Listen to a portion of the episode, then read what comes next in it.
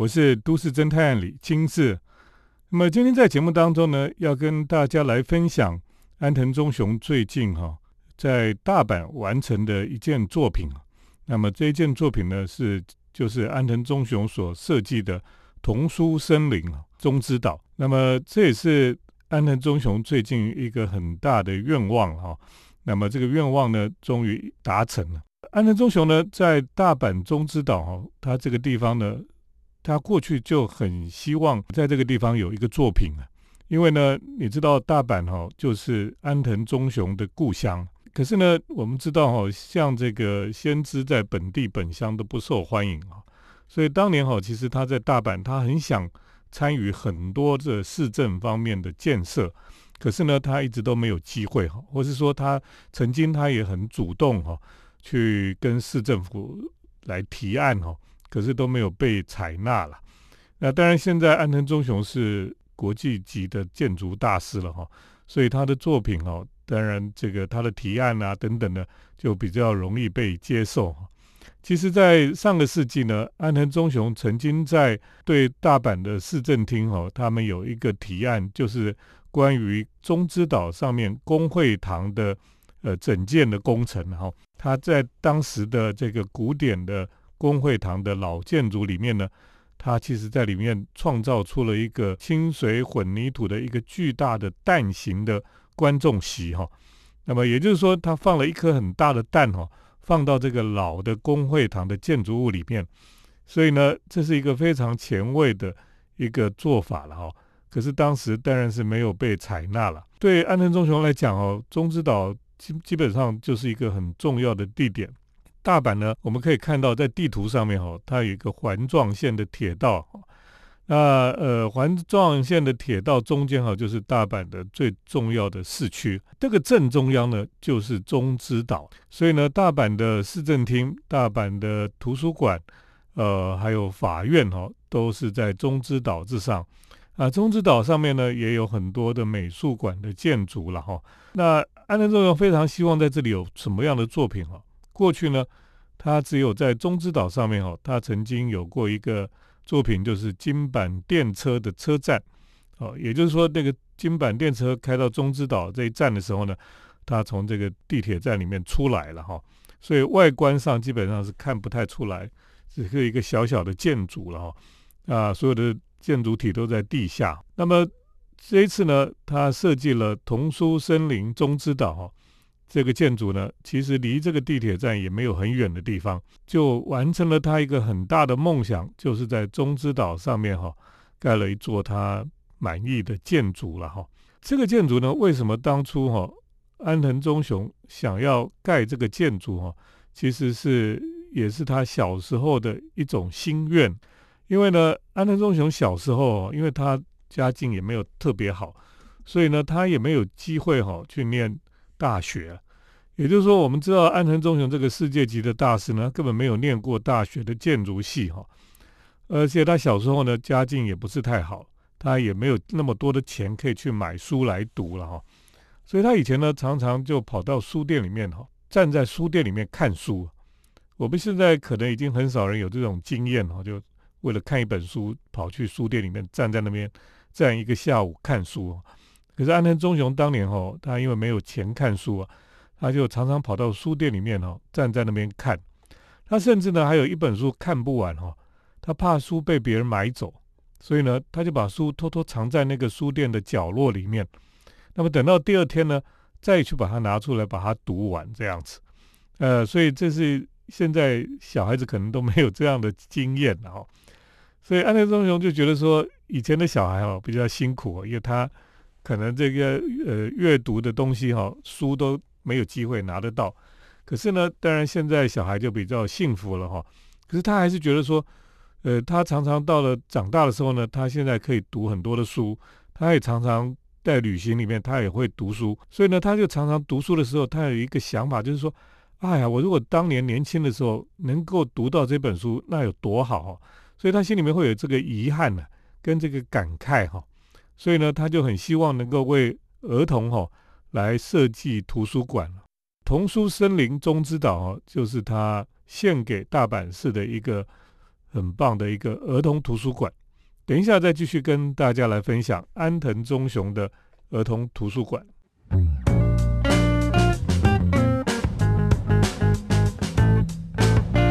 欢迎回到我们建筑新乐园节目，我是都市侦探李清志。我们继续要来谈安藤忠雄这几年哈在大阪所设计的一座新的建筑哈，叫做童书森林中之岛。那么它基本上就是一个儿童图书馆。安藤忠雄说哈，对于人类的心灵成长来说，书是最好的养分哈。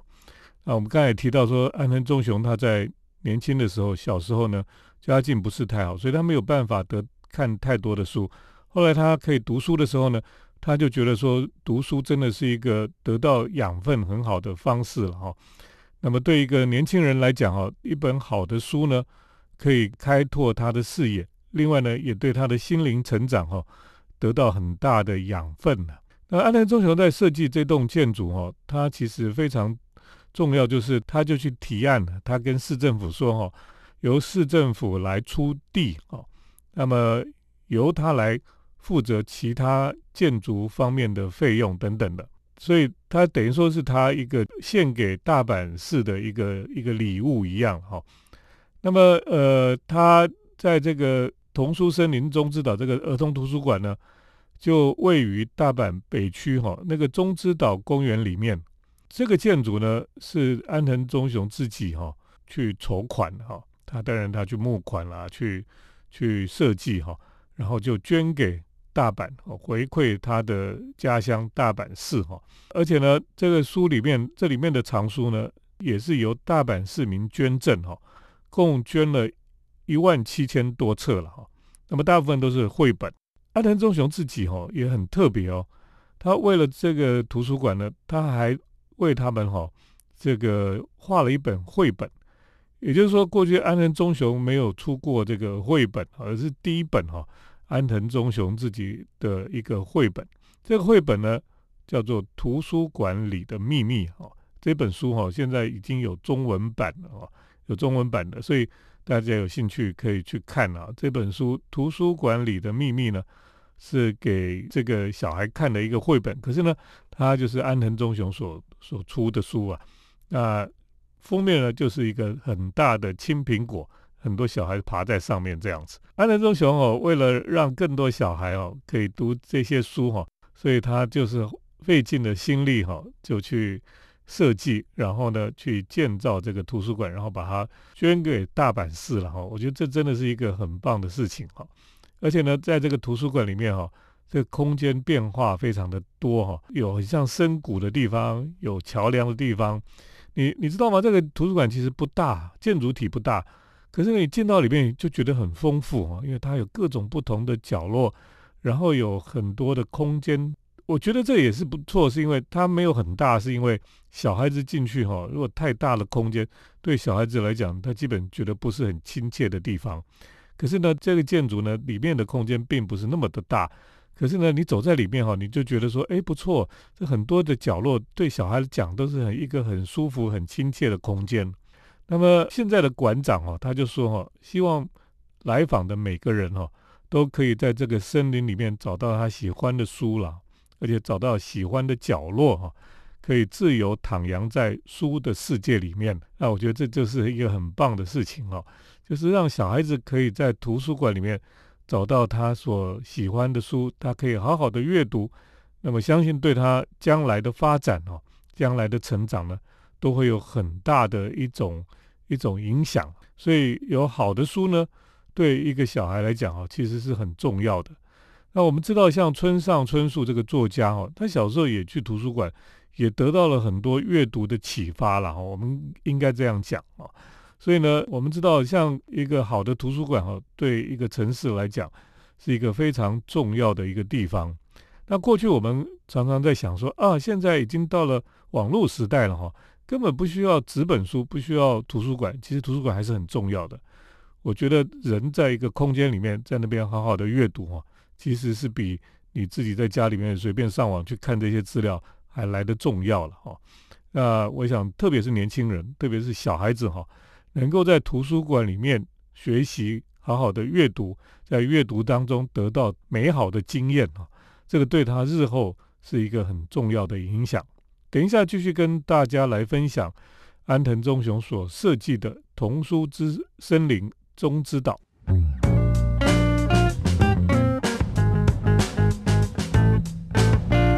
欢迎回到我们建筑新乐园节目，我是都市侦探李清志。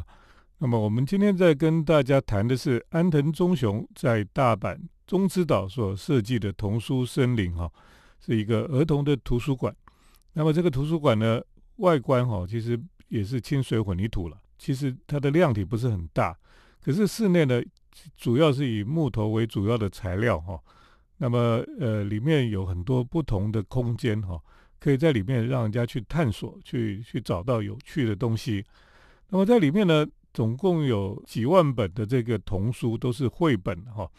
那我第一次在里面发现到说，哇，原来绘本哦，居然这么多种哦。那么对小孩子来讲哦，的确是一个非常有趣的一种经验哈。那么在里面哈，也有很多我觉得非常令人赞叹的事情了哈。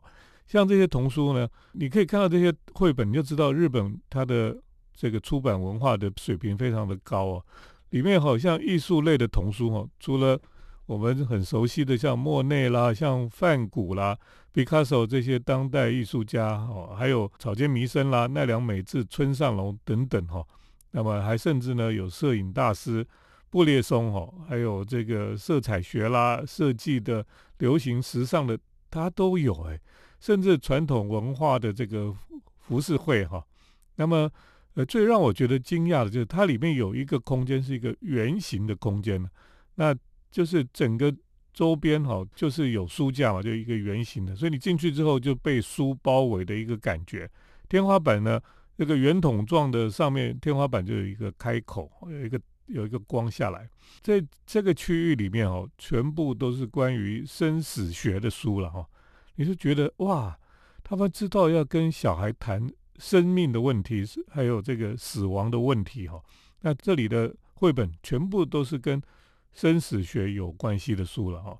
这也是我们大概很少看到哈，我们的这些图书馆哈有有这些方面关于跟小孩谈生死问题的这种呃的藏书比较少哈。那么另外呢，呃像。这个一走进去的时候呢，他就有一个看板，上面就写的馆长小时候看的书了哈，这也是很有趣哈。就是馆长他跟你分享他小时候看的重要的书这样子。我觉得这些呃，等于说是在图书馆里面的气化哈，都是非常有趣的哈。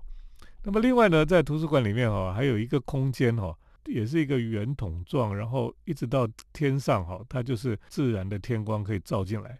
这个呢，这个空间很像安藤忠雄哦，在很多地方复制的关于像这个罗马的万神殿的那种空间经验，所以呢，这个天上的光哈照进来，在这个圆筒状的一个呃清水混凝土的空间里面哈，非常的呃有神圣性哈。我想这个安藤忠雄，即便是在儿童图书馆，他也要创造一个非常有神圣性的空间这样子。那这个空间呢？当时哈，儿童图书馆的馆员们哈就觉得有一点有点无趣了哈，就是因为太单调这样子，所以呢，他们就创造了一种新的这个多媒体哈，可以投影在这个这个圆筒的清水混凝土上面的一个表演非常的动人哦。它里面这个像动画一样会在上面有表演，所以呃，很多人到这里哈就去看这个表演哈。这也是我想是。建筑师哈，他没有想到的一件事情哦，居然这个使用者呢，他们可以在上面做出诶，让他的建筑更加有趣的一些装置在这个上面。那我们在这个中之岛的时候呢，你可以在这个地方哈看到安藤忠雄的作品哈。那在他这个作品的外面呢，他就摆上了最近安藤忠雄常常提到的，就是他的青苹果了。啊，安藤忠雄。摆青苹果哈，意思就是说哈，这个青春了哈，他这个青苹果就是讲到青春哈。他说青春不是年华哦，青春是是心境，所以就是当你的心哈有热情哈，当你的心有创意哈，源源不断的创意的时候呢，那么你就是其实就是有青春在了啊。所以他就是希望我们，不管你年纪到多大哦，你都需要有那个青春的热情哈，在你心里面。所以在这栋建筑前面呢，你就可以看到安藤忠雄讲的这个，他有很大的热情在他心里面啊，就是这颗青苹果啊。那么安藤忠雄这样子的一个儿童图书馆的计划哈，他已经有很多已经慢慢成立了哈，他就是到。不同的城市哈，都鼓励人家哈，由他来设计哈，来弄一个儿童的图书馆这样子。那上次来台北的时候，他也有讲过这件事情哈，希望有一天可以这个在台北出现安藤忠雄所设计的儿童图书馆。等一下继续跟大家来分享。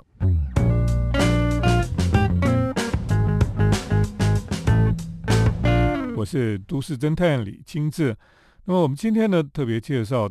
呃，安藤忠雄这几年的新的作品哈，在大阪中之岛上面的童书之声呢哈，中之岛这个建筑就是一个儿童图书馆了。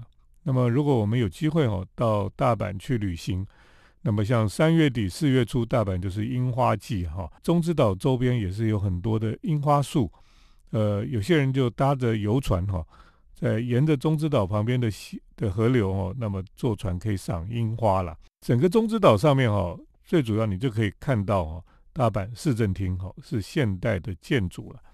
那这个市政厅的后面呢，就是大阪旧的图书馆哦。这个图书馆有一个圆顶是一个古典建筑了哈，里面也非常的优雅哦，是一个非常就是像我们在呃小说里面或者什么提到的这种呃古典建筑的图书馆哦，非常的漂亮的一个图书馆，有被保留下来了。那这个图书馆里面呢，你可以进去参观了。那上面呢，二楼还有一个咖啡厅了。你会觉得，你如果带一本书哦，到那个咖啡厅里面去阅读哦，是一个非常……你看那个房子是古典建筑，然后又是一个图书馆，然后在里面还有一个咖啡店，是一个非常浪漫的感觉了哈。那么在中之岛的图书馆的后面呢，就是中之岛的工会堂了哈。那我们都知道哈，工会堂是在三零年代盖的。工会堂也代表着大阪的一种荣耀了哈，因为呃每一个城市哈，日本人都有设计工会堂，就像罗马政府当年哈，在他所统治的城市里面呢，他们都会设置工会堂，目的就是要让罗马公民可以去聚会哈，去开会用。那日本人在呃所有的这种都市计划里面呢，他也是在每一个城市都有工会堂的设置。那工会堂。依照它的大小哦，跟它的华丽的程度呢，你就可以知道这个城市的规模，它过去的繁荣程度了。大阪公会堂的设置哈，刚好是在日本大阪哈最繁华、最富裕的年代哈所设计建造的。那那个年代呢，被称为大大阪时期了哈，叫做这个 Grand Grand Osaka 哈，就是一个就是大阪。极盛时期哈，在那个年代，因为在二三零年代呢，东京哈曾经遭受这个关东大地震，所以那时候也有很多的人就移居到大阪来。那那个年代呢，大阪就变成在整个日本哦最大的一个城市，所以呢，大阪又是一个商业城，所以当时非常的富裕。大阪的工会堂呢，是由当时的大阪商人所捐赠的。所以，为什么安藤忠雄要捐赠这个图书馆？哈，意思就是说，他觉得大阪过去就有这个传统，商人赚了钱哈，就要捐出来哈，做公共的建设。那么，也是等于说他回馈这个城市，回馈这个都市一样。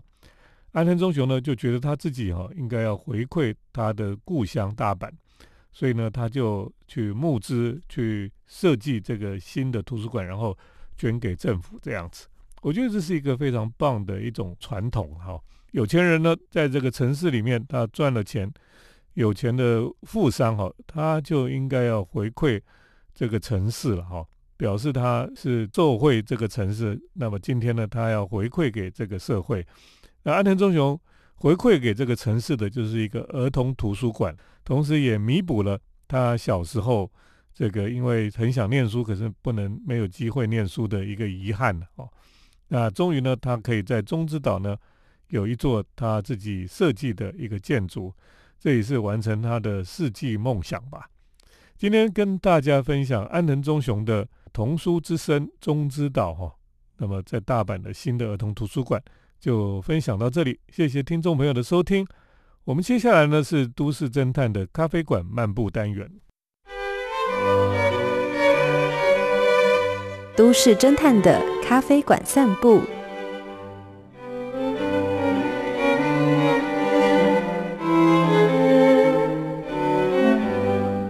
欢迎大家来到建筑新乐园节目，我是都市侦探李清志。那么我们今天在节目当中跟大家来介绍有一有一家位于后车站的一座咖啡馆哈。那这个咖啡馆呢叫小岛里，呃，什么小岛里哈？就是在小岛的里面。小岛里呢是一些文青朋友们哈，他们所开的一家店哈。那这个店呢，其实有一半是像录音室一样啊，它有录音室。然后呢，它是一家跟音乐有非常呃强烈结合的一家咖啡店。那么楼上呢是呃他们的办公室哈，可是呢楼下呢这个老房子就整理完之后呢，就变成有录音室、有咖啡厅了。这家店呢是林凯洛哈。跟方旭中哈，他们这一群朋友们哈，他们所开设的一家店。那这个店呢，其实它用了很多木头的质感哈，所以呢，它是非常的温馨的一种感觉了哈。你到这里来喝咖啡哈，你可以享受一种复古的情怀。那么这个木头的装潢呢，还有晕黄的灯光哈，那么在湿冷的天气里面哈，就觉得真的是一个十分温暖的空间了。它室内的道具呢，跟这些细节哈，都非常的讲究哈，所以你可以感受到这个设计者哈，跟这个经营者他们的用心了。那这是一个非常特别的咖啡店，在这个后车站这一带哈。那它当然不是在后车站什么太原路这个非常就直接在候车站这里的咖啡店，它是比较偏到这个呃郑州街啊这一带的，它其实是在长安西路上面哈。那这边呢，其实是刚好是在候车站北门哈，还有这个大道城的中间的一个一个地方。那这里呢，过去就是都是一些批发商啦，什么都开店在这个地方。它本来就不是一个有很多文青产业的一种地方了哈。可是这几年呢，这个后车站这一带哈，那就开始有一些在老房子里面开设的咖啡店。这些咖啡店呢，让你开始在这个候车站这一带游走的时候呢，你可以找到一个很舒服的歇脚的地方。那么，我觉得候车站这几年是有一些特色了哈。为什么？因为从历史上来看哦，候车站一直都不是被看中的地方，火车站前面一直都是很被看重，所以官方经营的哦，都是在火车站前面。火车站一出来就是管前路，就可以看到豪华的博物馆。就可以看到很多大楼，很多摩天大楼等等的，或是官方的建筑、博爱特区。那候车站呢，基本上都是弱势哦。他来到台北的时候呢，他会去的地方。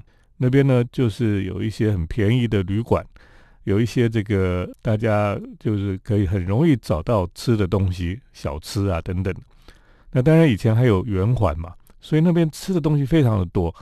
那但现在圆环没有了，宁夏夜市啦，或者附近的小巷弄里面，还是可以找到很多的这个可以吃东西的地方。候车站呢，就是因为过去哈发展比较慢哦，或者感觉上比较落后，大家去买批发的东西都去候车站买。可是呢，反而它就呃留下了很多哈老台北的味道在这个地方。那小岛里开在这个候车站这一带呢？基本上是一个非常特别的，他没有去赶时髦，去开在什么东区啊，什么时髦地带了哈，或者是什么文青的文创园区附近，没有，他就开到了这个有这种老台北味道的候车站地区。那么他在这里呢，他开的店也跟别人不太一样，它是一个咖啡店，可是呢，它又跟声音结合的一个复合性的空间。所以呢，这边有录音室，他们过去。曾经哈进行一项计划，就是请很多人来讲他记忆里面的这个大道城啦，或是这个老老旧的西区啊等等的。所以在这里面呢，呃，你进去以后，你可以感受到一种怀旧的气息。它有怀旧的录音带的展示室。你下去你就发现，哇，墙上挂的就是都是录音带，卡式录音带。各位年轻人可能不知道什么是录音带哦，因为现在会放录音带的机器已经几乎没有了。那我们小时候呢，带那个 Walkman 的时候，最早就是放录音带的，后来才有 CD 哦，才有 CD player 这样子。所以呢，呃，现在连 CD player、CD 都快不见了。可是呢，录音带哈，根本是很多人没有见过录音带了。这个录音带呢，就是一个小小的，那放到卡式播放器里面呢，它就会播放出来。那它是靠这个磁带哈来记录声音的。录音带呢，这这个这个东西哈，后来几乎就消失了。可是有一群人呢，他们都很爱这个老东西啊，他们就会把它收藏起来哈。啊，这个录音带摆起来就会很很特别，你可以看到那个年代里面的声音哈，那个年代里面的的有名的这些歌星啊等等的，你好像是可以进到另外一个时空一样。那这个店非常有趣，是你进去要喝咖啡哈，他就会除了叫你。挑这个咖啡之外呢，他还叫你挑一卷录音带。那这个录音带呢，他就会给你一台这种卡式录音机哈，叫你自己播放，然后戴耳机来听嘛。那对很多年轻朋友来讲是非常的有吸引力的事情，因为对他们来讲，这根本就是新东西，因为从来没看过。他们就觉得说，哇，我可以听到卡式录音带哈，是一个多么神奇的事情啊！一辈子没有听过，所以这也是一个噱头吧？啊，就让人家去用卡式录音带去听过去的声音。所以你到这里来喝咖啡哈，就好像呃进到了一个可以穿越到不同的时空的一个店啊。所以呢，这是在候车站附近哈，一个充满文化历史氛围的一个小世界了。那小岛里呢，但现在在开咖啡店的时间哈，人就会很多了哈。所以可以去看一看这个地方，非常有意思。然后呢，就顺便到附近去走一走啊，你就可以感受到后后车站这个老旧地区的一种氛围了哈。那我的我的行程都是去这个后车站的巷弄里面啊，吃老派的这个卤肉饭呐，哦，或是到华阴街去吃点什么东西啦。然后最后走到这个地方，到小岛里喝咖啡，也是一个很不错的选择了。那么今天跟大家介绍后车站的小岛里咖啡馆，就介绍到这里。谢谢听众朋友的收听，我们下礼拜再见。城市的幸福角落，来杯手冲单品，享受迷人的香醇世界。